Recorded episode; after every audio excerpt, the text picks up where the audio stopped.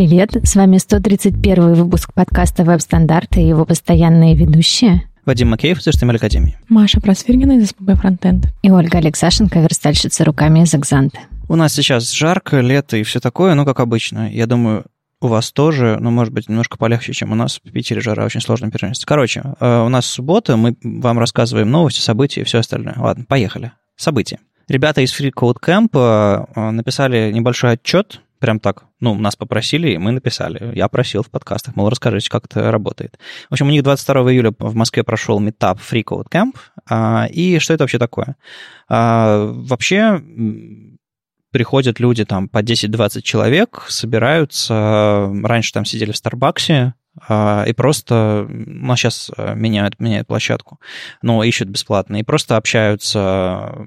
Иногда у них есть какая-то тема, иногда они решают какие-то задачки с Code Иногда приходит какой-нибудь, не знаю, живой выпускник Шри, как пришел 22-го, и рассказывает э, импровизированный доклад на тему предыдущей школы разработки интерфейсов, что это было. Ну, то есть, по сути, это такие ваши, знаешь, Маша, завтраки.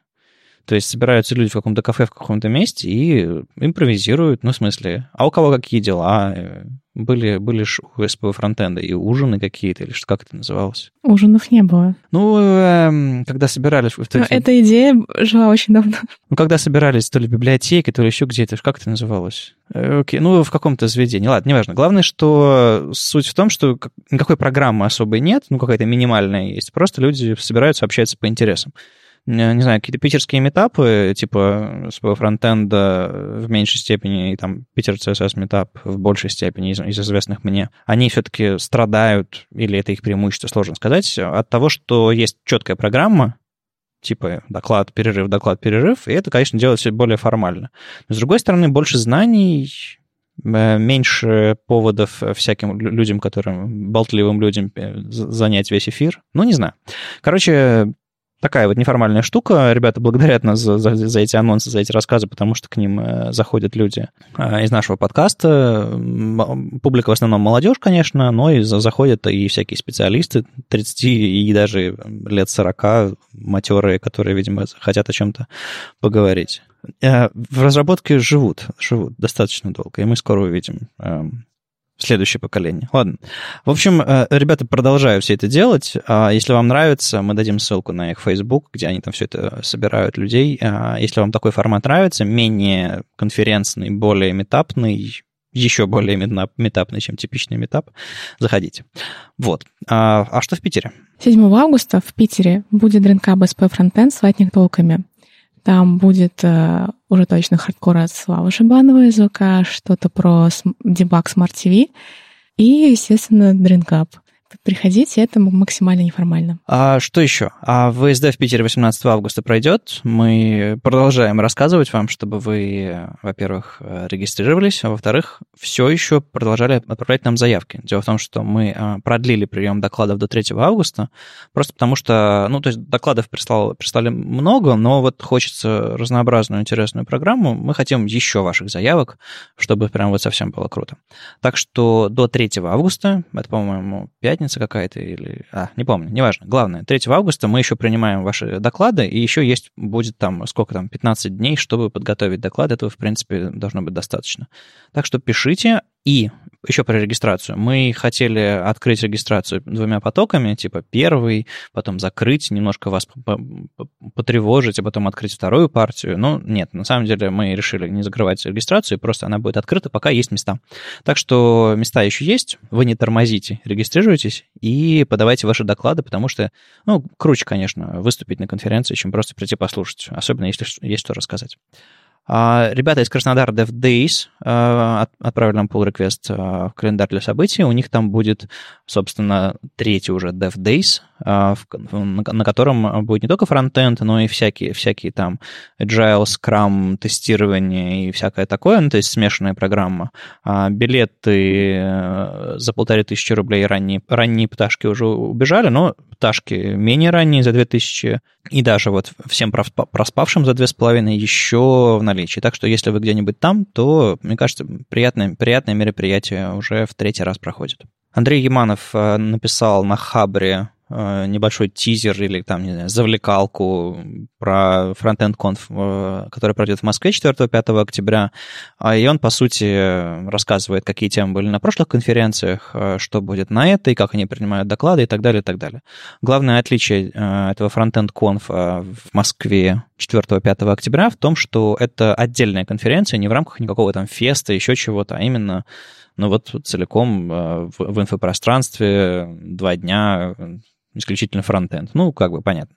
А фронтенд конференций мало, названия у них всех разные, ну, вы знаете. Так что если у вас есть, есть что рассказать в Москве, то это, в принципе, в принципе, нормальная площадка. Я небольшой любитель э, больших э, многопоточных конференций э, подобного толка, но и я сам вряд ли доеду. Но если вам нравится что-то подобное, вперед. Еще немножко оживились организаторы Frontiers в Амстердаме. Это конференция, которая пройдет тоже 4-5 октября. Э, не стоило на одной и тот же день э, две, две конференции ставить по фронтенду, все еще, хоть и в Амстердаме, и в Москве. Ну, такое бывает. В общем, я собираюсь на, на Фронтирск съездить 4-5 октября. Оживились ребята, которые организовывают, а, рассказывают про Фронтирс, а, при пати такую веселую, которая была в прошлом году совершенно зажигательная я там выиграл зонтик, и вообще всячески развлекались мы квизами э, и прочими делами. Короче, а, очень классная конференция. Я уж не помню, в какой раз я туда собираюсь поехать, э, так что если вы думали о чем-то европейском, мне кажется, это хороший вариант. Так что билеты у них еще есть, программа более-менее готова. Мне кажется, это будет круто. Ну и в Амстере давненько я не был. И в том же самом Амстере, буквально неделю спустя, 11-12 октября, будет еще Emberfest. Нам тоже прислали pull request. А, видимо, там а, люди знают из Ember сообщества про наш календарь или, может, там, как обычно в Амстердаме, половину конференции организовывают русскоязычные ребята. Так уж, так уж повелось. А, в общем, будет полноценный, полноценный фест, посвященный исключительно Эмберу. Хорошо живет хомячок, долгих, долгих ему лет. А, и если вы организатор, если вы собираетесь сюда поехать, если у вас будет какой-то отчет, присылайте. Интересно посмотреть, чем живет Эмбер и как вообще конференция не по реакту может существовать и кому она может быть интересна. Вышел Chrome 68, и что же в нем появилось? Появилась Page Cycle API, то есть э, Chrome, если сайты открыты в теневых вкладках, как это правильно говорить? Фоновых вкладках. Да, в фоновых вкладках, то э, Chrome замораживает их. То есть там замораживаются JS и так далее. И теперь можно этим управлять, то есть ловить события фриз, если вам что-то нужно, что что-то сделать. Вот, также, если сайт можно добавить на home screen, то есть появилась возможность управлять, когда именно и как вы хотите это сделать. То есть если раньше Chrome решал за вас, то сейчас вы можете решить это самостоятельно. Обновились DevTools, появились ключевые слова есть 2017 в заполнении, например, await. А обновился Lighthouse, появилось 4 новых аудита и появился BigInt в консоли. Ей. А, я хотел еще немножко добавить про Page Lifecycle API. А, там интересная особенность. Ну, то есть Понятно, что браузер оптимизирует память, если у них там в операционной системе кончается оперативка. Ну, я думаю, мы все открывали какую-нибудь страницу на айфоне, и, которую, не знаю, полчаса назад открывали, и она такая раз, и начинает перезагружаться. Или, или раз, она тупит какое-то время, вы не можете ее потыкать. Потому что браузер оптимизирует память. Так вот, э, вроде бы как в момент, когда вся эта оптимизация начинается, типа заморозка, чтобы выгрузить что-то из памяти, вы можете что сделать? Э, отправить данные на сервер, если там что-то не сохранилось. Или э, просто как какой-то, не знаю, э, как-то оптимизировать, чтобы выгрузить как-то память, там, не знаю, удалить что-то. Ну, то есть попытаться поучаствовать в этом процессе, по сути. А когда... Ведь, ведь вкладка на самом деле может не просто заморозиться, она может вообще выгрузиться из памяти, то есть стереться. Потому что тут вопрос не только в заморозке, а он еще как бы может вообще ее выкинуть и страница будет белой, и как бы все данные потеряются. То есть э, ситуация как бы, ну, в ситуации ограниченной памяти всякое, всякое бывает. Но мне кажется, это больше работает не просто, когда у вас одностраничное одностраничное приложение, а когда у вас много вкладок, э, не знаю, какой-нибудь Google Docs или какой-нибудь, не знаю, интерфейс, который, э, в котором удобно работать с вами в нескольких вкладках. И, допустим, если вы не можете, если какая-нибудь фоновая вкладка, которую вы давно с ним не общались, она неожиданно браузером уведена из памяти, они перестают синхронизироваться, то можно, в принципе, об этом посылать какой-то сигнал в главную вкладку. Ну, вот, вот такие вот вещи, на самом деле, тоже можно делать. Повторюсь, это не, мне кажется, не для каких-то там штучек, открытых на одной странице. Это что-то, ну... Почему нет? Ты же сам привел пример, что там может все потеряться, стать белым, а так можно отправить данные. Ну, да, но просто мне кажется, что оно в полную силу, силу заработает, когда у вас действительно реально что-то навороченное и связь между вкладками. СПА может быть очень навороченный. Ну, я имею в виду еще более навороченный, чем многостраничный, одностраничный СПА. Чудовищно звучит, но тем не менее. Одну из вещей, которую я не понял в этом анонсе, Петля Паш, собственно, написал статейку и видео опубликовал, а, что вам удобнее. Статейка, конечно, пошире. Я не очень понял, что такое Payment Handler API, так что, опять же, если вы и в курсе, если вы что-то подобное делали с Payment Request API и понимаете, при чем здесь Payment Handler API, и как они вообще помогут. Вроде бы это какой-то дополнительный слой, который позволяет уже существующим сервисам пользоваться Payment Request API. Но я, я не знаю, то ли я немножко расплавился от жары, то ли, то ли тут как-то не очень понятно написано. Но вроде бы есть отдельная статья об этом. Может быть, мне стоило ее прочитать. Хм. Короче, если вы знаете, а, расскажите нам. Ну и еще из компании Google пришли новости. Никто же, никто же не знал, что именно на эту дату назначили э, выход Chrome 68, который отключит, э, который станет называть, называть ваши вполне себе обычные сайты небезопасными. Хотя анонсы об этом всегда были. Все забыли, конечно же. В общем, 68-й Chrome обновился, и теперь э, каждый сайт на HTTP небезопасный. Прям так и написано. Я не знаю, что там написано кириллицей, но э, латиницей написано not secure. У меня, хотя сейчас 68 Chrome, а узнать, какими сайтами на HTTP? Uh, Daily Mail, Co.uk, может быть. Uh, я что-то слышал от кого-то там, что этот сайт все еще... Uh, нет? Загружается. А протокол какой у него? HTTP, и написано, что подключение к сайту не защищено, но это не особо видно из из строки. Ну, то есть там всем серенькое и не... Там, не... там просто серенькое стоит обведенное «и», типа, обратите внимание, и когда на это нажимаешь, написано, что подключение к сайту не защищено. Ну, все как и, в общем-то, обещано. А, а вы знаете какие-нибудь сайты, которыми вы активно пользуетесь, которые не по HTTPS работают? Вы замечали? Ну, кстати, отвратительно долго грузится. Ну, наверное, потому что по HTTP работает. Ну, я, честно говоря, вообще никогда не обращаю внимания, какой там протокол. Я тоже никогда не обращаю внимания, какой там протокол. А, вот когда он загрузился, то тут появились слова ненадежные уже э, в, в самой строке. Ненадежный сайт, ненадежная информация. Представляете, у вас СМИ какое-нибудь, там написано «ненадежно» в заголовке ну, рядом да, с адресом. Так, так, так, так, конечно, нельзя. Это дичь. Все бомбанут. В общем, в, в блоге Google, я до сих пор э, немножко нервничаю, когда вижу домен.google, все никак не могу привыкнуть, blog.google. Эм, я из эпохи, когда сам, самым шиком был домен .net. Не признавайся в этом. Не признаюсь в этом. Э, не знаю, балбесов.нет. А, да, старая шутка. Anyways, написали об этом более подробно в официальном блоге Google, а, мол, зачем, что и как. И на самом деле это не последний шаг, как, как бы могли подумать. Э, кроме того, что они э, уже говорят, что сайты небезопасные, они еще собираются зажигать красным адресную строку с маленьким таким алертом, то есть привлекать ваше внимание, ваш взгляд, когда вы будете вводить любой текст в любое текстовое поле сейчас, то есть он просто not secure, и как бы вы вводите, все нормально. А вот осенью, в октябре, когда выйдет, по-моему, Chrome 70, а, начнется прям вот совсем опасность-опасность. Не знаю, может быть, не знаю, в Chrome 75 вся страница будет закрываться красной сплашкой, мол, типа, опасность, ваш компьютер взорвется. Слушайте, а Сколько версий у них в год выходит, вот так примерно? Ну, в году 52 недели, релиз каждые 6 недель. Кто-нибудь, кто знает математику... Релиз каждые 6 недель. Я просто думаю, когда вот мы уже будем совсем старенькими, какая будет версия хрома. Я, кстати, не умею считать так быстро. К счастью, у иконки хрома не написано Chrome 68. Мы знаем, что версия хрома 68 только потому, что мы разработчики, и это наши такие майлстоуны, мы понимаем, где и что.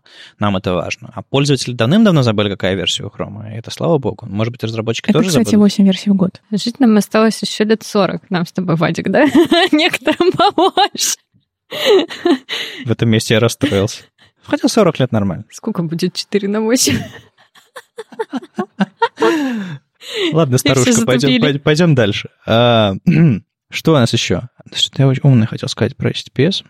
Я знаю, что есть э, всякие люди, которые отрицают существование круглой Земли и э, говорят, что правительство нас э, травит э, и, в общем-то, носит э, алюминиевые шапочки. Есть такие люди. А есть люди, которые говорят, что HTTPS враг, почему нас заставляют и так далее. Ну, просто из чувства, из чувства того, что кому-то не нравится, когда кто-то кого-то за ногу тащит в счастье. Ну, есть люди. Я не из тех, я, мне кажется, что HTTPS должен быть дефолтом э, в вебе, э, особенно в ситуации, когда у нас э, можно получить бесплатный протокол на, на, на Let's Encrypt и все такое. Ну, господи, сертификат получить. Если вы знаете, почему это проблема для вашего сайта и для вашего сервиса, расскажите. Ну, то есть, понятно, что это непросто. Понятное дело, что просто, не знаю, включить домен и получить огромное количество ошибок и разгребать его месяц, другой, третий, это постоянно происходит. То есть, я, когда приходят какие-нибудь сайты типа BBC, News, например, или что-то типа того, и говорят, ребята, мы полгода пахали, как вообще последние домашние животные. Что Кой-котики? Котики, да. Как последние котики пахали э, три месяца, полгода, чтобы перевести целый, э, целый сайт на HTTPS. Пахал как котик. Пахал как котик. Неэффективно, то есть. А, и ты, ты думаешь, при чем, при чем проблема? Получил сертификат и все. Да на самом деле нет. Эм, я знаю сайты, которые э, дичайше медленно начинали работать от этого. Постоянно битые картинки, потому что смешанный контент HTTP, HTTPS. Еще какие-то там всякие... Ну, в общем, э, задача сложнейшая, но оно того стоит, ребята. То есть э, главный игрок интернета Google, безопасность невозможность вмешаться в ваш трафик по дороге и прочее, и прочее, это все, конечно, крутые, крутые аргументы. Но если есть какие-то аргументы против, кроме сложности этого всего, мне было бы очень интересно послушать. А, не в смысле, что HTTPS это зло, и мне не нравится, когда меня тащат за ногу, а что-то что другое. И расскажите об этом. То есть я помню, я помню момент, когда, когда все писали на кодировках типа э, ISO, WIN, COI и так далее, и пришел UTF, везде и говорили, у UTF и символы тяжелее. Ну, ну, ну, э, ну реально, они больше байт занимают. И все люди такие говорили, зачем я буду переходить на, на UTF-8 в, э, в исходниках своего сайта? Они ведь будут весить тяжелее, чем... Ну, ну, вот такие аргументы были. Ну, ладно, э, пишите нам, или хотя бы мне, мне интересно. Еще одна прекрасная новость, которая меня лично очень порадовала а некоторых повергла в недовольство. Это новость о том, что GitHub а, избавился от jQuery на фронтенде. Причем избавился не, не просто заменив jQuery на какую-то более современную библиотеку. Или можно сказать, что они заменили ее на библиотеку Vanilla.js, да? Ну да, есть такая шуточка. А, смысл в том, что они отказались от jQuery в пользу нативного JavaScript. А, собственно, Query Selector All вместо вот этих вот удобных инструментов jQuery для выборки по всем селекторам. Fetch для работы с Ajax, Delegated Events и для событий полифилы для дом. Ну и пользовательские элементы вот а, остались из Web Components. Собственно, я на самом деле очень радуюсь, когда люди отказываются от каких-то гигантских фреймворков в пользу нативных языков. Поэтому новость меня очень порадовала. И опять же, вот тут вот в этой статейке есть скриншот из аудита производительности. 94%. Блин, чтобы я когда-нибудь увидела такую цифру на нашем сайте. Просто зависть. А вы просто от jQuery откажитесь? Мы уже отказались от jQuery, да. Его там уже как бы нет давно, но это не помогает. Не, на самом деле jQuery последних версий стал довольно-таки худеньким. Я в какой-то момент перестал следить за релизами jQuery, ну, как-то так вышло. А, но они все двигались к тому, что, типа, все меньше и меньше и меньше остается мяса, и все, все больше и больше просто каких-то API jQuery, все меньше полифилов, все больше а, jQuery занимала именно вот просто удобная, удобная работа с, с чем-то там, там чейнинг, события, там Ajax и прочие дела. Но сейчас Эм, мне кажется, эм, ребята на, на GitHub... Чем хороша эта новость, в принципе? Тем, что... Э, ну, я видел пару реплик, типа, и что? Я, кстати, посмотрела в White House, у нас 92% на реакции. Это круто, да. Э, то есть это, это главное ОКО, да? Это ОКО ТВ, да. Окей.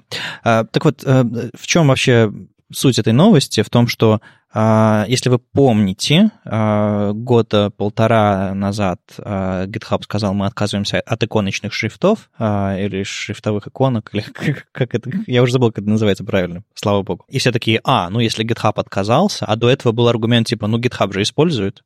Вот то же самое здесь, может, может быть, с jQuery произойдет, это будет таким типа, ну, а, ну раньше ты GitHub использовал, что, чем мы хуже? Вообще, когда я прочитала эту статью, просто я раньше писала только на реакции, а теперь приходится поддерживать старые легаси и, и редизайнить его.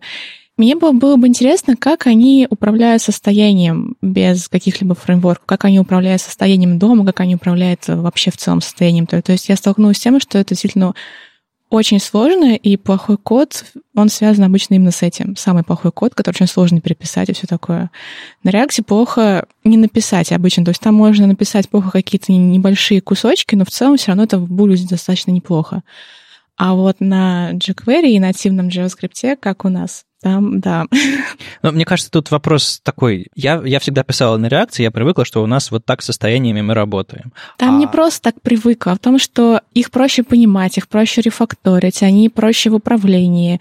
А там, например, если мне нужно добавить какую-нибудь новую страничку, то нужно какую-нибудь жесть вообще написать. А, мне кажется, на самом деле это два абсолютно разных подхода. Подход через состояние да, приложения и э, совсем другой подход, где состояние, ну, как бы не такая малень, маленькая часть. То есть у React своя парадигма, а мы все э, до React писали как бы совсем по-другому. Не, ну мы хранили стейты в доме. Да. Данные типа на дата-атрибутах или данные просто в виде данных э, в HTML-тегах или еще в чем-то там. Ну, то есть не было еще такой концепции, что вот у нас приложение что интерфейс — это состояние. Ее не было, все делали все по-другому. Но вот мне пока, по моему опыту, кажется, что эта концепция очень-очень-очень сильно все упрощает. Ну как? Ты сначала все очень сильно усложняешь? Ну нет. Я имею в виду, под, подключая React, э, инициализируя React, подгружая, там, собирая и так далее. Очень сильно все усложняешь, ну, а после слушай, этого так просто. Я бы не сказала, что подключить React это слишком сложно. Смотри, вот при, приведи человека, который знает э, корневые технологии HTML, CSS, JS, и научи его сборке, React, модульности, там, NPM, как подключить... Просто create React и все. Я с вами поговорю об этом через пять минут. Подождите, мы еще не, вы... не включили вентилятор, чтобы на него набрасывать. Окей. Okay. А, подождите, я хочу вот оговориться важное. А, разработчики GitHub говорят, что процесс ухода с jQuery занял у них годы. То есть это не так просто, как вот это звучит. Так что не обольщайтесь тоже. Лучше вообще не начинайте пользоваться jQuery. Не, мне кажется, сложно представить себе проект, который прямо сейчас начинает пользоваться, ну просто потому что... Или подожди, их куча. Нет, я имею в виду э, осознанно выбирая набор библиотек, с которых начинается разработка интерфейса сейчас, не потому что WordPress, не потому что э, Legacy код, не потому что еще что-то такое, а вот ну просто вот с нуля мы можем написать все, что захотим. Давайте напишем на jQuery лапше. Ну подожди, очень много же сайтов просто, которые там визитки, страница моего кота, страница соседнего магазина суши. Люди делают на том, чего они умеют. Ну да, нет, э, то, что сохранились специалисты, у которых есть э, старые навыки, они могут на jQuery набросать все э, очень быстро, это, это нормально. И есть огромная все еще индустрия там jQuery плагинов, они все еще работают, некоторые даже обновляются и живут. Просто это все, ну, как Маша сказала, вот эта вот идея стейтов, вот это вот этих сингл-пейджев из-за того, что ты все супер усложняешь, а потом тебе легко, но ты усложняешь, потому что все типа create react app какой-нибудь, еще что-то такое. Эм, она, она потихоньку захватывает Мне кажется, умы. все усложнили за тебя, и все лежит где-то там внутри, а ты с этим не сталкиваешься особо с усложнениями, когда берешь Create React App. Ну, а потом тебе шаг влево, шаг вправо, и все. В последнее время я, кстати, вообще часто видела в Твиттере фразу React из-за New jQuery. Когда говорят, что React — это новый jQuery или Safari — это новый IE, чаще всего говорят, это ужасный, ужасный браузер или ужасная, ужасная библиотека. И начинают сравнивать. И в каком-то смысле э, я поддерживаю идею, что React — это новый jQuery. Просто потому, Погоди, Маша, не бросай в меня микрофоном. А, просто потому, что тот хайп, та экосистема, та увлеченность сообщества и то понимание, что это единственный, последний и как бы абсолютно необходимый инструмент, то настроение, которое царит в сообществе, оно точно такой же. Настроение, что единственный нет в сообществе. Хорошо, во времена jQuery тоже были э, другие библиотеки, которые конкурировали с jQuery. Э, правда, это очень похоже. Но, естественно, люди, которые говорят об этом, они говорят не про какую-то историческую перспективу, что было так, и сейчас похожа историческая эпоха, бла-бла-бла. Нет, они, они сравнивают какие-то технологические вещи, и, в принципе, э, в чем э, jQuery тех лет отличался от JavaScript, что он предлагал абсолютно новый синтаксис абсолютно новый подход. Все вот в этих долларах, естественно, вы писали обычный JavaScript, как и в случае React, рядышком, и можно было какой-нибудь вместо метода jQuery использовать какой-то JavaScript метод, но он не чейнился, он плохо, плохо работал, еще что-то такое, и поэтому вы, естественно, вам удобнее было подключить плагин, вам удобнее было завернуть все в баксы, вам удобнее было инициализировать все через э, jQuery события и так далее, и так далее. Он заставлял вас писать код на jQuery который, скорее всего, если потом jQuery от, вы от него избавляетесь, вы просто этот код выбрасываете. Вы не можете просто его использовать потом. Вот то же самое напоминает мне с React. Вы пишете на React, но если вы переходите на что-то другое, вы что, типа сконвертируете? Нет, конечно. Там вообще все по-другому. Это не так сложно, потому что в основном чисто визуально все похоже. Можно просто скопировать, ставить, заменить класс name на класс, и все заработает. JSX подход реактовский к стейтам, подход реактовский к компонентам, типа реплейсами решается? Ну, Нет. подождите. JSX — это отдельная песня. Тут... А, а кто сейчас не пишет JSX? Единицы, по-моему. Я не знаю, кто не пишет JSX. Я вот, короче, человек, который сейчас переходит э, со старой парадигмы, со старых технологий, нативных, да, достаточно, э, на React. И у меня действительно взрывается голова, потому что это совсем другой подход — и вот в этой вот статье, а, в которой развенчивается, значит, идея о том, что React — это новый jQuery, тут есть, значит, такая ремарка. Типа, а, в старом подходе нам нужно два разработчика для реализации функциональных возможностей в двух местах, и на клиенте, и на сервере. А с React, типа, один разработчик может писать все. А, ну, не совсем так, наверное. Или, может что, быть, даже совсем не так? Потому что, ну, бэкэнд какой-то должен у вас остаться, вы же не можете на реакте написать все целиком. Но а, какой-то смысл в этом есть, потому что я поняла, что а, мне ну, просто приходится заниматься вместо верстки каким-то программированием, потому что когда я делаю компоненты, у них реально есть какие-то состояния, которые надо контролировать, у них есть какие-то типы, там, в зависимости от того, куда они вставляются. И все это надо как-то тоже контролировать. Нужно принимать данные, обрабатывать эти данные, отдавать их обратно. И я вот сижу, так я верстала 12 лет, короче, свою статику, иногда пописываю чуть-чуть jQuery или, ну, немножко нативного JavaScript. И у меня взрывается голова. Я не знаю, я пока не могу сказать, что это проще, тем более, что вместе, вместе с э, React сейчас э, э, мне пришлось переходить на CSS-модули, от которых у меня тоже взрывается голова, потому что они полностью убирают концепцию каскада. Абсолютно. То есть я такая вчера, значит, спрашиваю коллегу, который реакчик. Говорю, а как вот если у меня, значит, один компонент, а он когда попадает в какой-то контейнер, в этом контейнере у него там типа есть отступы, а в другом контейнере у него нет отступов. Как я должна задавать эти отступы? Он такой, ну, типа, у тебя сам компонент должен себя знать, нужны ему отступы или нет. И это такой бред, вот с моей точки зрения. Ну, то есть а, в результате мы, конечно, пришли к тому, что когда а, речь идет об отступах, да, это действительно немножко бредово, и поэтому придется прокидывать, значит, с родителя какой-то класс внутрь, да, чтобы родитель знал, что у внутреннего есть отступы. Но э, в концепции CSS-модуля это дает два одинаковых класса рядом. Это очень странно. А когда, типа, тебе надо, например, поменять цвет иконки, вот в таком же случае, а у тебя, типа, компонент иконки должен знать, какого он цвета. В общем, моя голова немножко трещит. Ну, Маш, ты тоже писала на CSS-модулях и, и React. Как ты решала такие вопросы? У меня вообще возник вопрос. Всегда у компонентов есть несколько состояний, там разные кнопки в любом случае.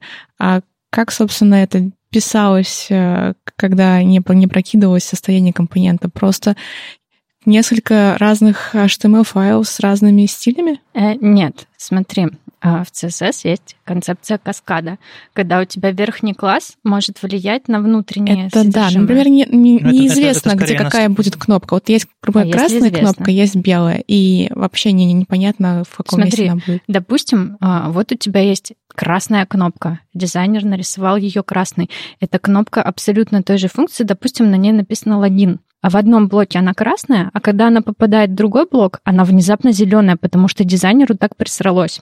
Извините. То есть делать состояние одной и той же кнопки AUF, да, другую кнопку, ну, другой компонент, типа зеленая кнопка логина и красная кнопка логина, это странно. Поэтому такие вещи всегда решались контекстно. Когда у тебя блок э, попадает э, в контейнер, в котором он внезапно становится зеленым, это контейнер управляет им и говорит, вот эта красная кнопка в моем контейнере становится зеленой. А с CSS-модулем это невозможно. А если в этом контейнере три кнопки, они все три разные? Ну, точно так же, какая разница? Ну, просто с точки зрения BEM мы добавляем модификатор для этой кнопки и вставляем ее куда-нибудь еще. И то же самое с похожим образом, видимо, э, с, Ну, с с компонентом. точки зрения BEM там же тоже не нужен каскад. Да, там тоже, типа, каскад э, использовать грешновато. Ну, я считаю, что каскад — это неотъемлемая часть CSS, и выкидывать его абсолютно — это, ну, как-то... Мне вообще, честно говоря, очень не нравится каскад, потому что когда я с ним сталкиваюсь, обычно какой-нибудь старый код, и тебе нужно делать по-другому, но этот старый код все блочит, потому что там каскад.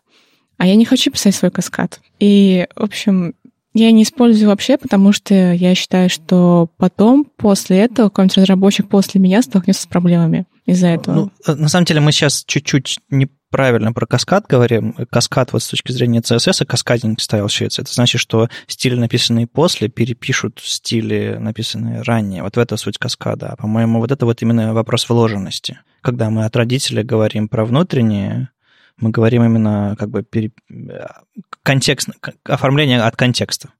То есть это не каскад, строго говоря. Хорошо, наверное. Ну вот я просто так чисто А, терминологически ну, уточняю. допустим, да, допустим, будем называть это вложенностью, но она все равно как бы всегда была важной концепцией. разные подходы, и на самом деле, если тут даже не обязательно писать на реакте, чтобы э, не делать такого. То есть вот я сейчас стараюсь, стараюсь писать какой-то BEM, э, я в очень-в очень редких случаях от родителя что-то меняю. Я стараюсь модификаторы ставить. Ну и, в принципе, реакт с сложностью не связан. Можно и на реакции написать сложность, если сильно захотеть. Да, можно. Мы уже даже придумали пару способов, как это сделать. Например, через э, custom properties, э, ну, через вот эти вот CSS-переменные. В принципе, ты можешь на родителя переопределить переменную, и если у ребенка есть свойство, допустим, там у него по умолчанию margin right 0, а ты ему переопределяешь вот эту переменную, что в родителе margin right становится 10, и вот так вот оно работает. Мне на самом деле очень понравилась эта концепция, но мой коллега тоже считает, что это грешновато. А я не знаю, как, как вот реально, как мне навешивать марджины.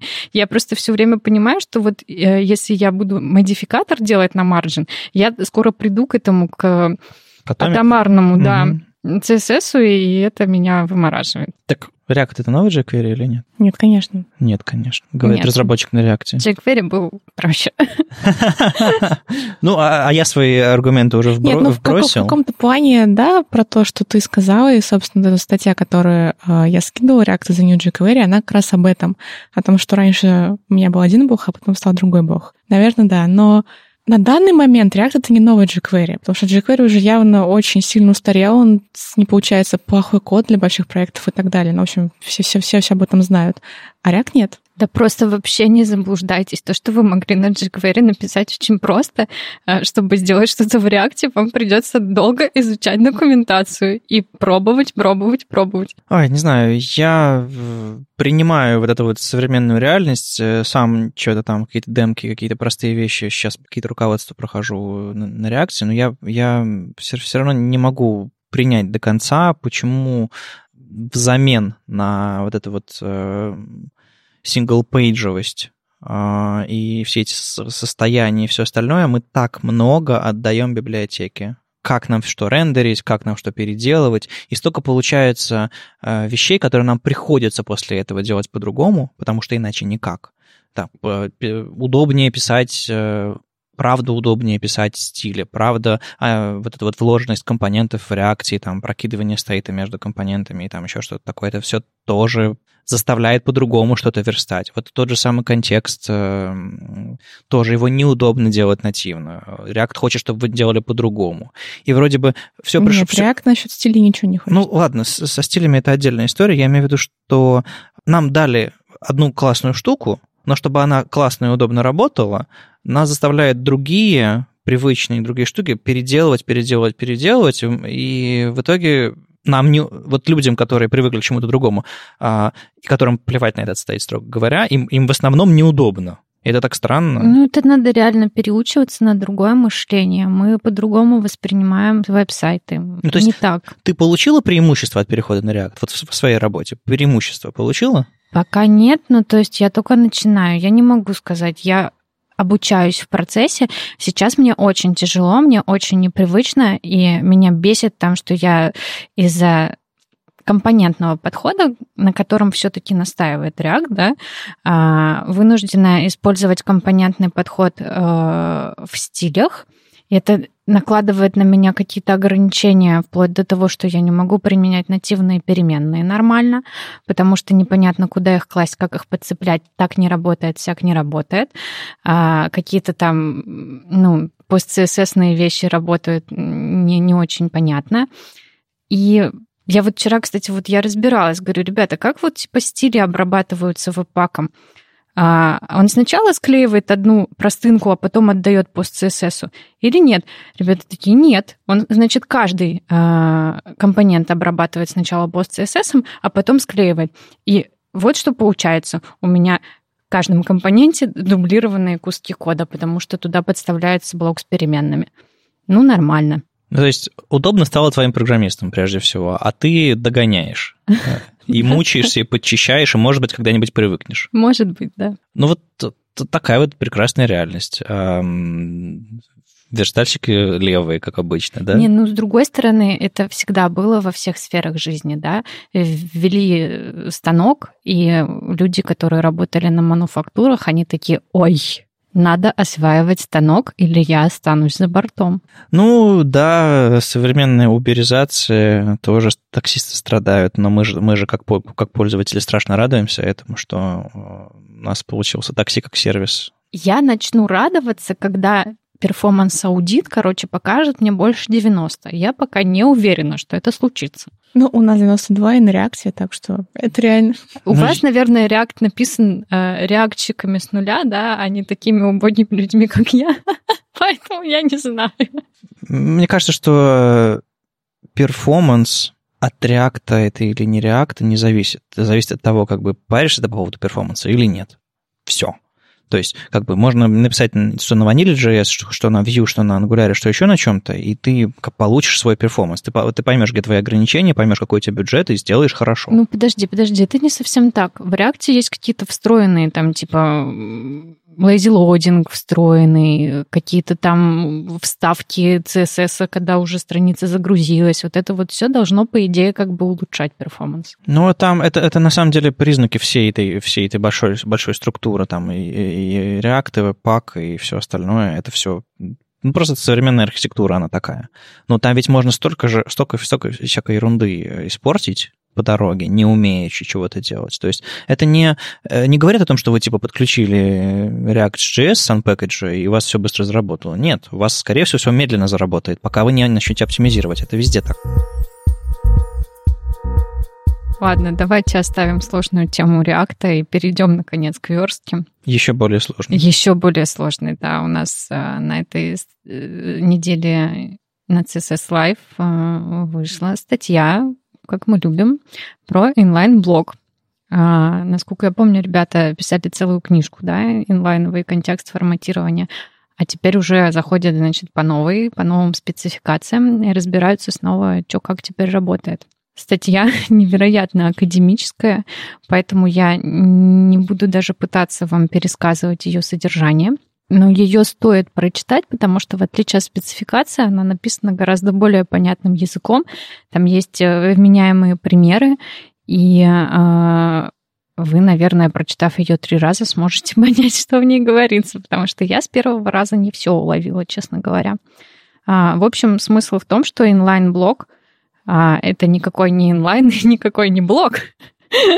Да, это, это главное откровение. Да, это главное откровение. На самом деле, а, инлайн-блог — это блог, который участвует в инлайновом контексте, но сам по себе является началом нового блочного контекста форматирования. То есть он, он даже не блочный, он это, как это, бы... Это flow root.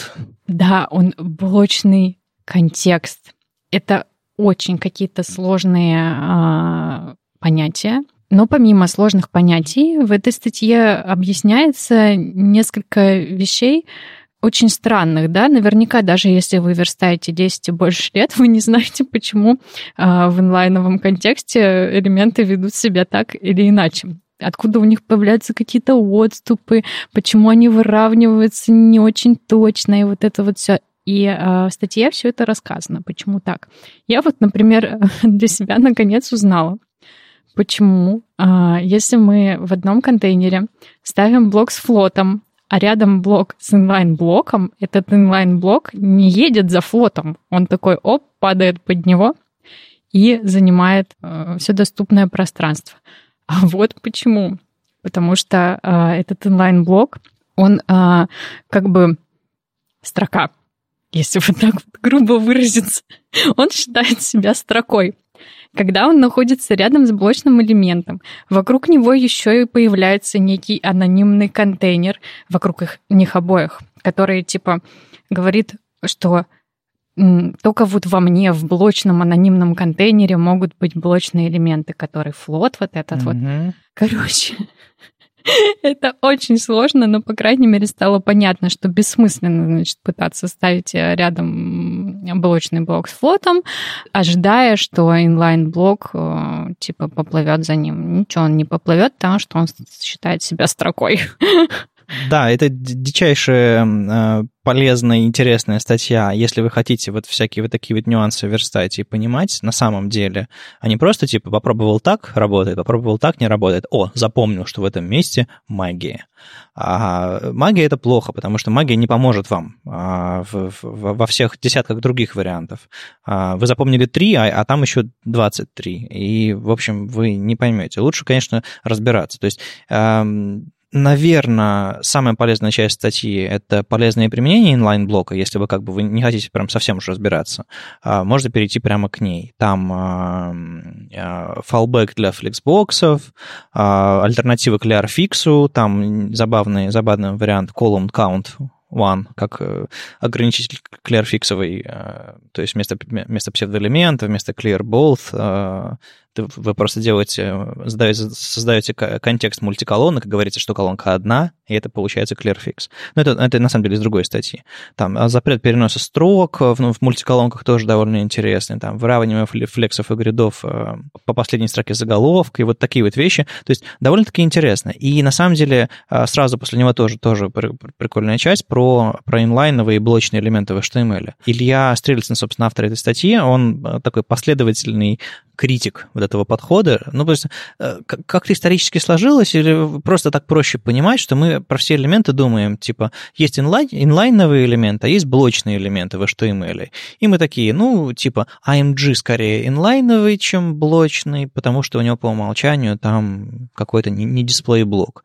И это, эта штука на самом деле никакого отношения к HTML не имеет. Это просто наше собственное восприятие. Мы знаем контекст инлайновый, когда, типа, штучки рядом стоят, и знаем контекст блочный. Но это никакого отношения к самим элементам не имеет, потому что, во-первых, это можно переназначить в стилях, а во-вторых, ну, вы всех э, нюансов не знаете. То есть я всегда, э, я поначалу думал, что AMG — это блочный элемент, а потом, когда столкнулся, когда врубился, что нет, удивился. Но это было много лет назад, и, ну, до сих пор мне кажется это немножко странным. Но, по идее, адекватно, потому что первая картинка использовали внутри текста. Вот почему так было.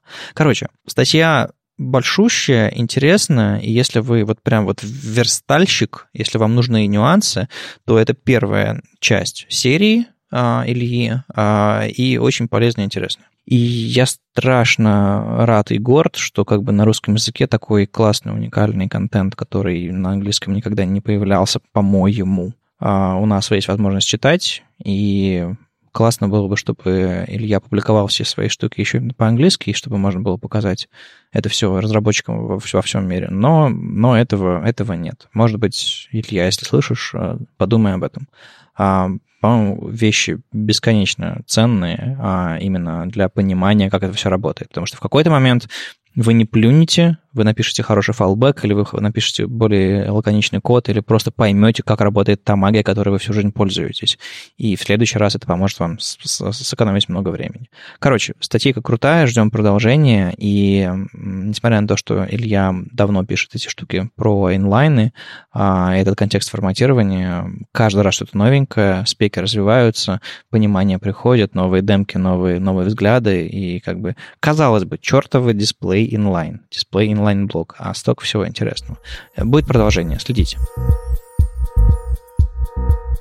Ну и чуть попроще все эти прекрасные а, CSS-спецификации в визуальном виде про флексбоксы, полный иллюстрированный туториал по флексбоксу. Это очень классно, я туда заглянула. На самом деле, мы вот с Вадиком уже провели смешной эксперимент. А, я, значит, все пыталась а, понять, почему во Flexbox нет а, Justify Self свойства, типа, которое выравнивает по горизонтали блок отдельный вне общего контекста Justify. Вадик такой говорит, она, он есть, значит. А в этой статье, значит, его тоже нет. Но он есть, Justify Self.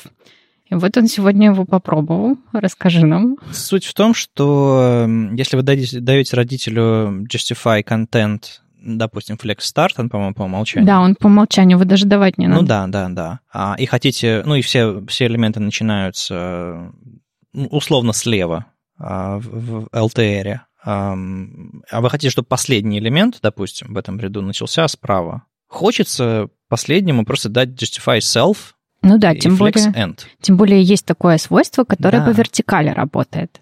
Э, то есть align self. Да. А вы хотите justify self, да, чтобы по, по главной оси э, да. все это произошло. И, и вроде бы логично и нормально, и ты идешь пробуешь, оно не работает. Просто не работает. Но работает в гридах. Ну, гриды — это гриды, а флексы — это флексы. И на самом деле есть значение э, justify self, flex start и flex end, которая точно говорит о том, что типа эта штука должна работать с флексами. Но она тоже не работает. Да. И и все, все это на самом деле к чему? Не к тому, что... Ну, то есть мы, мы в итоге врубили, что там типа margin э, left авто, и типа э, флексовый элемент отскочит в нужную тебе сторону, как float right. Да, но это так странно. Ну, э, это, к этому мы более-менее примирились, по-моему, с этим. А вот сам, суть вот этого всего нашего захода в, в эту статью и, и попытки сделать float right на, на флексах а, Э, в том, что несмотря на то, что на флексах давно верстаем и пробуем, всегда возникают, возникают какие-то моменты, типа, а как это сделать? Или, а как это, а почему это свойство не работает? Хотя вроде бы оно есть на MDN, а почему оно тут работает в гридах, а тут не работает в гридах?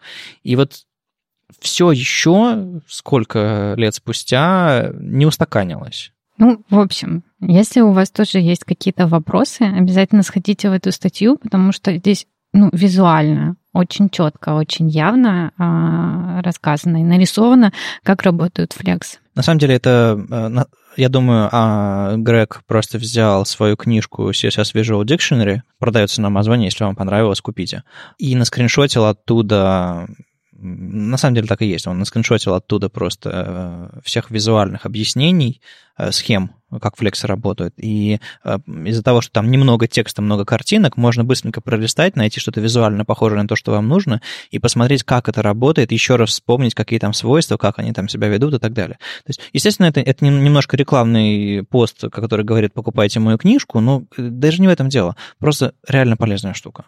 То есть она в очень сжатом виде показывает вам, как что работает, и не просто э, как типичное руководство по Flexbox, ну, какой-нибудь там CSS Tricks, а именно с большим количеством нюансов, с большим количеством э, примеров, э, схем, э, как, как флексы должны работать. И получается очень ценно. Так что я точно совершенно добавляю это себе в закладки.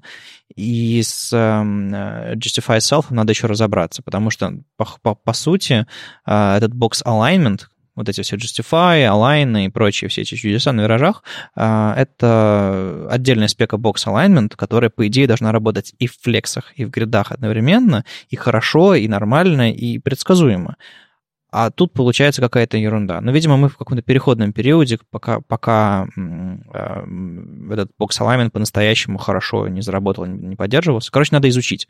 Так что, может быть, опять обращаясь к Илье или там Роме Комарову, или кто там нас слушает из, из людей, к которым периодически э, люди в Slack веб-стандартах задают вопросы, типа, помоги на Flex что-нибудь сверстать, э, и они помогают. Э, ребята, расскажите в Slack или где, где вам там удобнее вот, вот эту про дилемму с Justify Self, почему оно работает, когда оно заработает и так далее.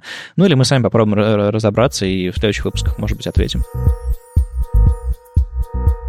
Ну и вдогонке к нашей версточной теме э, хочу сказать, если вы вдруг не видели, у нас э, в Академии запустился первый англоязычный проект кроме шуток, ко мне периодически подходили люди, работающие в западных компаниях, и говорили, Вадим, а вот ты шорты какие-нибудь HTML не собирался записывать на английском, потому что так хорошо рассказал про какую-то тему, а хочется коллегам тоже передать. Я говорю, да, ну, в общем, я пока не уверен.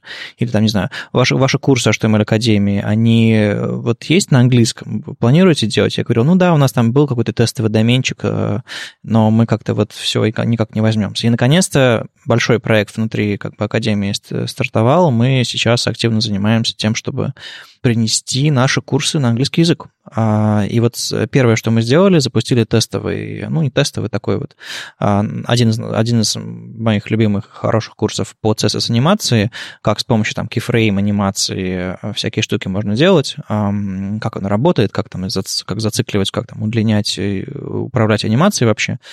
Курс из 31 шага, а, с самых основ вас доводит до какой-то более, более сложных сцен, и теперь он на английском, на отдельном домене CSS Animations.io, и мы будем и JS курсы, и другие версточные курсы, там, и SVG-шные, и все на свете. Короче, весь наш а, массив, а и сколько там у нас там а, огромное количество курсов Академии переводить на английский и показывать это международному сообществу. Потому что аналогов нет, и рынок огромный, и да, да просто разработчикам это все, мне кажется, будет очень полезно. Так что если вы э, знаете людей, которые, ну, ваших, не знаю, англоязычных коллег, которые давно хотели разобраться с CSS-анимацией, кидайте им cssanimations.io домен, э, делитесь э, отзывами, и подписывайтесь на Twitter HTML Академии. У нас теперь HTML Academy, подчеркивание, EN, как официальный канал, на котором мы будем общаться по, на английском языке. Вот пока только, пока только Twitter, но я думаю, нам его, в общем-то, хватит, потому что англоязычное сообщество, там оно и живет, фронтендерское. Вот такая вот радостная новость. Будем, будем э, захватывать мир и а, публиковать всякое полезное не только для русскоязычной публики. Видите, какие мы везучие? У нас тут и Илья Стрельсон пишет про инлайн-блоки, и, и в Академии курсов куча бесплатных хороших, да и, в общем-то, не сильно платных э, тоже дофига. Всем тоже надо, всему остальному миру. В Бабеле в числе куча пресетов были пресеты стейджей. Стейджи 0, 1, 2, 3. Это все соответствовало стейджам в TC39, то есть то, что вот на стейдже 0, то и есть в пресете стейдж 0. Была опасность использования этих пресетов очевидной, потому что все может измениться вообще в любую сторону, и поддержка от этого старого кода, она становится сложной. Поэтому вопрос того, что с этим нужно что-то делать, чтобы потом не сталкиваться с такими проектами. Он поднимался очень давно, уже несколько раз предлагали их удалить или даже переименовать, например, в вместо Stage 0 Super Dangerous, а вместо Stage 1 Pretty Dangerous. Ну, как бы... Ну, то есть, типа, опасный, не опасный. Да-да-да, чтобы подчеркнуть, что это опасно их использовать. Ну и, в общем, в Байбеле совместно с 339, э, как мы они с ними советовались, и решили просто их удалить. Это просто был, э, была неудачная идея с самого начала, я полагаю. Ну нет, почему? Это же хочется использовать что-то кру- крутое и классное уже сейчас, ну, собственно, почему, почему Бабели появился, да, а это находится только на Stage 0. Ну, то есть это казалось классной идеей в то время, но как бы когда этим люди увлекаются, это становится, когда они это используют в продакшене, это вообще очень плохо. То есть это можно использовать на своем домашнем проекте, там для странички с котами и все такое, но использовать это в продакшене, это опасно. И, ну, видимо, так как эм, не все это понимали, и то решили это удалить. Ага, то есть речь исключительно про всякие stage 0 и прочие подобные дела. Самое чтобы... опасное, конечно, это stage 0. Ну, то есть, э, по сути, это переименование в, в Dangerous, нет, нет, нет, нет. Они просто убирают. А, да, это а, было одно из предложений. Какие еще есть пресеты в Бабеле и чем они могут быть полезны? Ну, стандартные пресеты, сейчас это Babel Preset Env, раньше был стандартным этот пресет 2015, как-то так он uh-huh. назывался, с ES6. В общем, лучше всего использовать стандартные, да, и... Эм, стандартный, который preset env. Да, preset env сейчас стандартный. То есть он идет по умолчанию и э, основывается на чем? Откуда он берет, что, на каком уровне ему э, компилировать? Я вот не уверена на 100%, но, по-моему, это то, что находится на последнем стейдже, то, что уже принято. Угу. То есть он не, не берет никакой браузер-лист, ничего, он именно берет э, последний там э, этот Нет, четвер- конечно, берет браузер-лист. Э, браузеры же не целиком все поддерживают. Ну, да, да, да. Он берет, он берет все фичи четвертого стейджа, применяет... Четвертого нет. Или какой-то там? Ну, 1, 2, 3. А, 0, 1, 2, 3. А, все программисты с их э, счетом с нуля.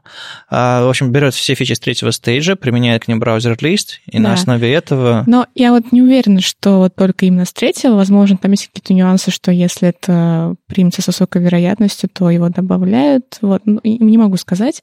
Кто-то, наверное, знает лучше об этом, что находится в BB Preset но это то, что является самым безопасным с точки зрения разработчиков Бабеля. Ну, в общем, э, полезное, полезное движение все правильно сделали. Это немножко напоминает мне историю с, э, с, пост, с пост-CSS, этим CSS Next, а, который тоже все использовал, а потом перешел на стейджи, и вот сейчас что-то похожее э, в Бабеле происходит. Я, кстати, им пользуюсь. Переехала на Stage Env, пост-CSS. Да, пресет, который... Ага. И иногда он работает странно.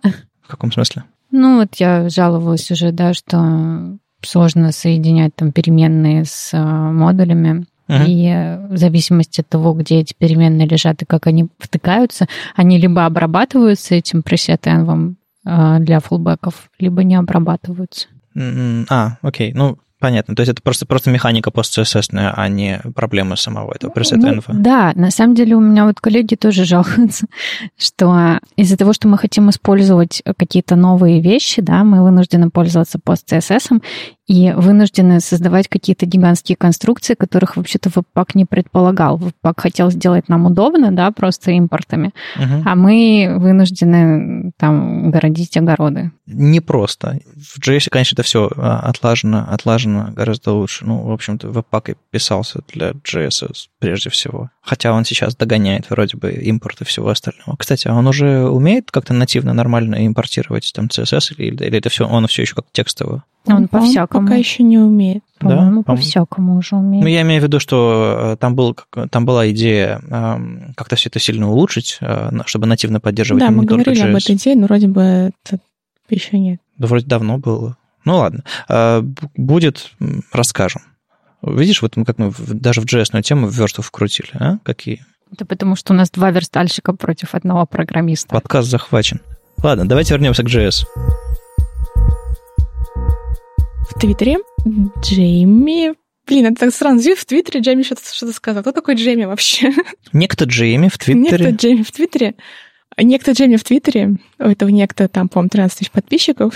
В общем, он поднял тему того, что мы вынуждены поддерживать очень старые браузеры, у которых процент использования достаточно небольшой. При этом, например, если этот процент по поддержке уменьшить всего там на 1,6%, то у Бабеля будет гораздо меньше трансформации. То есть он вынужден делать 23 э, трансформации вместе с этими старыми браузерами, а без них будет всего 6.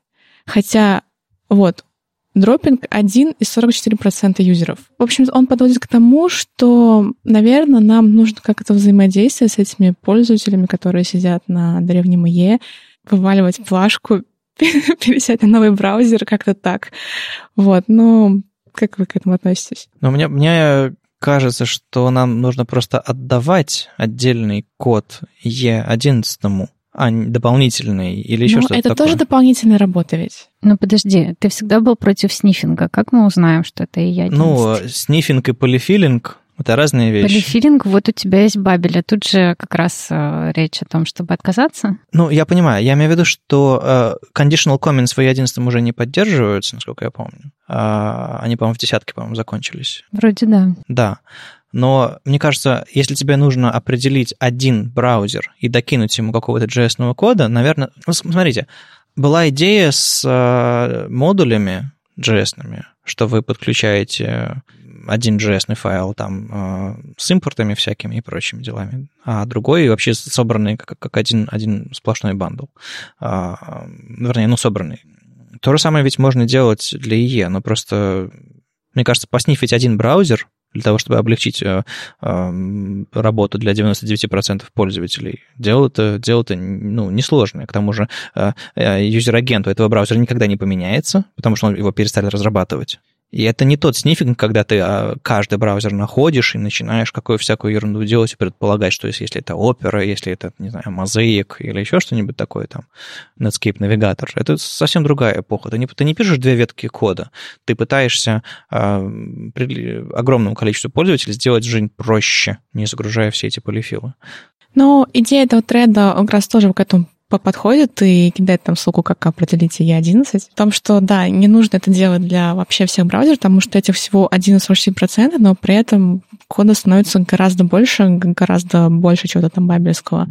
Ну, я хотела бы все-таки, короче, обратить ваше внимание, потому что в процентах нам кажется, что 1 и 4 это очень мало, а в пользователях это миллионы. Ну, это, это моя любимая история. Типа, вставил один LED, и весь сайт не работает современный. Та-да! Обожаю эту штуку. А в HTML тег не закрыл, и все нормально. В CSS свойства не поддерживается, и все нормально. А один LED э, рушит вообще современные, современные приложения насмерть. Поэтому транспилируйте LED, или, или, или все, все, что вам нужно. То есть, реально, вы убиваете целиком сайт, если вы не транспилируете какой-нибудь LED свой или современный JS еще ну, покруче. Для какого браузера? Ну, для E11.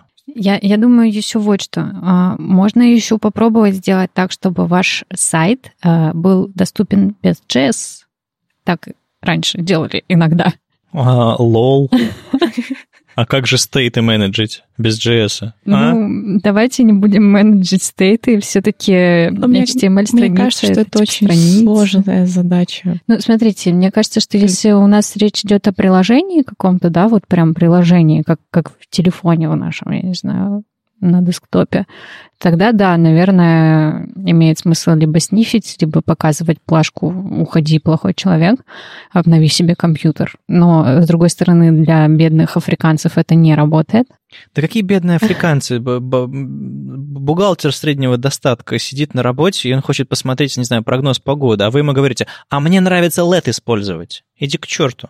Что ну, такое? Что происходит с этим миром? Ну да, как-то так. Но можно, наверное, делать какой-то фулбэк, чтобы все работало и так. Ну, в итоге мы загружаем э, лишний трафик всем остальным браузерам. И вроде бы и делаем хорошо бухгалтерам а, э, на старых машинах, а вроде бы делаем плохо всем остальным, у кого все, все нормально. Мне кажется, бухгалтерам все ок. Это, не знаю, какие-нибудь компьютеры в отделении Почты России стоят со старым ИЕ? А, ну да, это, естественно, никакой там не шейминг. Там бухгалтеры тоже вполне себе продвинутые. Просто вспоминаешь какие-то старые ситуации, какие-то сложные старые машины, в которых по-прежнему старый софт, потому что это недорого обновить, невозможно обновить, или просто админ ленится. Ну, Пентиум. Шментиум, да. Ну, то есть всякие ситуации бывали. Просто реально э, разработчикам нравится писать на новом пользователи от этого страдают.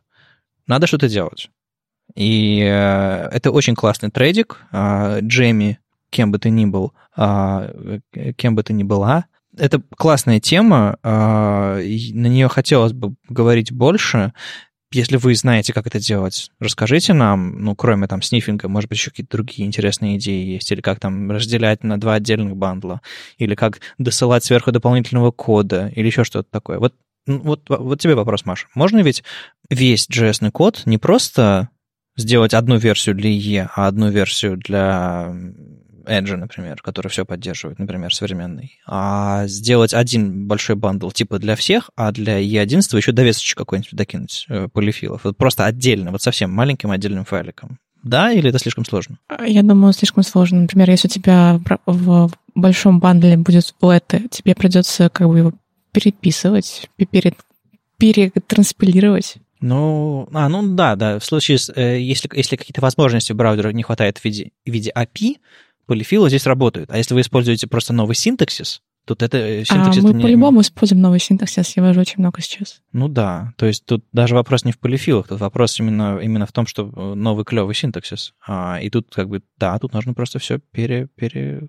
Транспилировать. Транспилировать. В общем, дичь какая-то на самом деле. А, вот это вот, мне кажется, одна из самых больших как бы, проблем современного JS, современной JS на эпохе, ECMAScript, вот этого 2015+, что мы настолько увлеклись, что не подумали о фалбеках нормальных. А JS вообще не предполагает нормального фалбечества, но только на, на Node.js, когда ничего на странице не работает. Но современные приложения не хотят нормально отваливаться. В итоге, в итоге мы получаем огромную дополнительную стоимость. Мне кажется, стоило все-таки conditional comments ставить в E11. Ну, не знаю, такое решение было у Microsoft. В общем, расскажите нам, что, что вы делаете, а, и я надеюсь, очень надеюсь и очень советую вам, что вы не просто забиваете на пользователей, а, у которых а, белый экран, потому что вам нравится использовать LED. С вами был 131 выпуск подкаста «Веб-стандарты» и его постоянные ведущие Вадим Макеев из HTML Академии. Маша Просвергина из СПБ Фронтенд. И Ольга Алексашенко, верстальщица руками из Экзант. Оля скоро уезжает, и это была ее одна из последних записей в этом сезоне. Да, ты когда? Ты когда вернешься после нашего, э, после своего отпуска? Честно говоря, это не отпуск, во-первых. Ну ладно, ладно, отъезд. Во-вторых, э, после месяца в Италии я буду вынуждена провести две недели в деревне на Урале. Я Ой-ой-ой. надеюсь вернуться оттуда живой. Если вы знаете, что нужно говорить, когда пришел медведь с балалайкой и требует водки, обязательно напишите мне, потому что я очень боюсь. Вот. Но да, увидимся мы, наверное, и услышимся теперь только в сентябре, в конце сентября. На самом деле нет. Я на самом деле дал тебе микрофон, на всякий я случай. Я его забуду специально дома. Ну, попробуй все-таки не забыть. Э, экстренные включения с Урала или, или из Италии. Да, лучше из Флоренции. Хорошо. В общем, мы попробуем доставать Олю в ее отпуске, а мы остаемся здесь э, рассказывать вам всякое интересное, держать вас в курсе. Так что услышимся на следующей неделе из горячего, из горящего Петербурга. Пока. Пока. Чао.